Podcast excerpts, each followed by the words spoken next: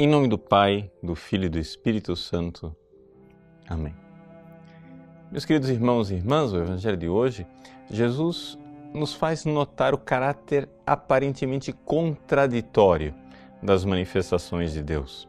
Ou seja, Jesus está comparando a geração dos seus contemporâneos, e portanto também a nossa geração, como pessoas que estão sendo sempre surpreendidas por Deus. Porque Deus fala através de João Batista, que jejua, que parece ser uma pessoa bastante rigorosa, e Deus fala também através de Jesus, que parece ser misericordioso e que participa das festas com os publicanos e os pecadores.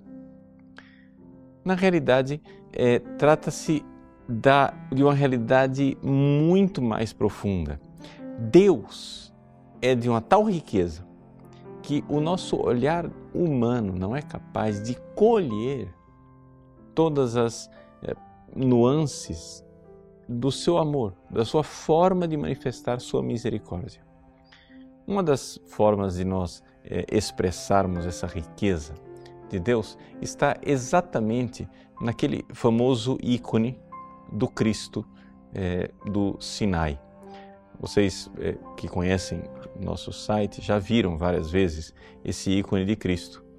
E existe uma característica básica nele. Se você olha, você vê que o lado direito do Cristo parece ser um, um lado mais manso, um lado mais misericordioso. Já o lado esquerdo parece mais severo, triste, parece que nos coloca é, diante de um julgamento. Quando você olha os dois lados ao mesmo tempo, você fica perplexo. É um paradoxo, é uma realidade que parece se contradizer. Ou seja, mas Deus finalmente ele é manso, misericordioso, ou ele é severo e desafiador? Na realidade, Deus é as duas coisas. E nós, no tempo do advento, encontramos esses dois aspectos de Deus nos chamados dois precursores de Cristo. Quem são esses dois precursores? São a Virgem Maria e São João Batista. Ou seja, São João Batista prepara o caminho de Jesus e apresenta este rosto mais severo. Ele quer preparar a nossa alma para a vinda de Cristo, essa a finalidade do advento, exatamente pedindo a nós penitência, mudança de vida, severidade, que nós façamos vigília, façamos jejum, estejamos dispostos à conversão de nossos costumes. Já a Virgem Maria, ao mesmo tempo, também prepara, ou seja, é um outro aspecto do tempo do Advento.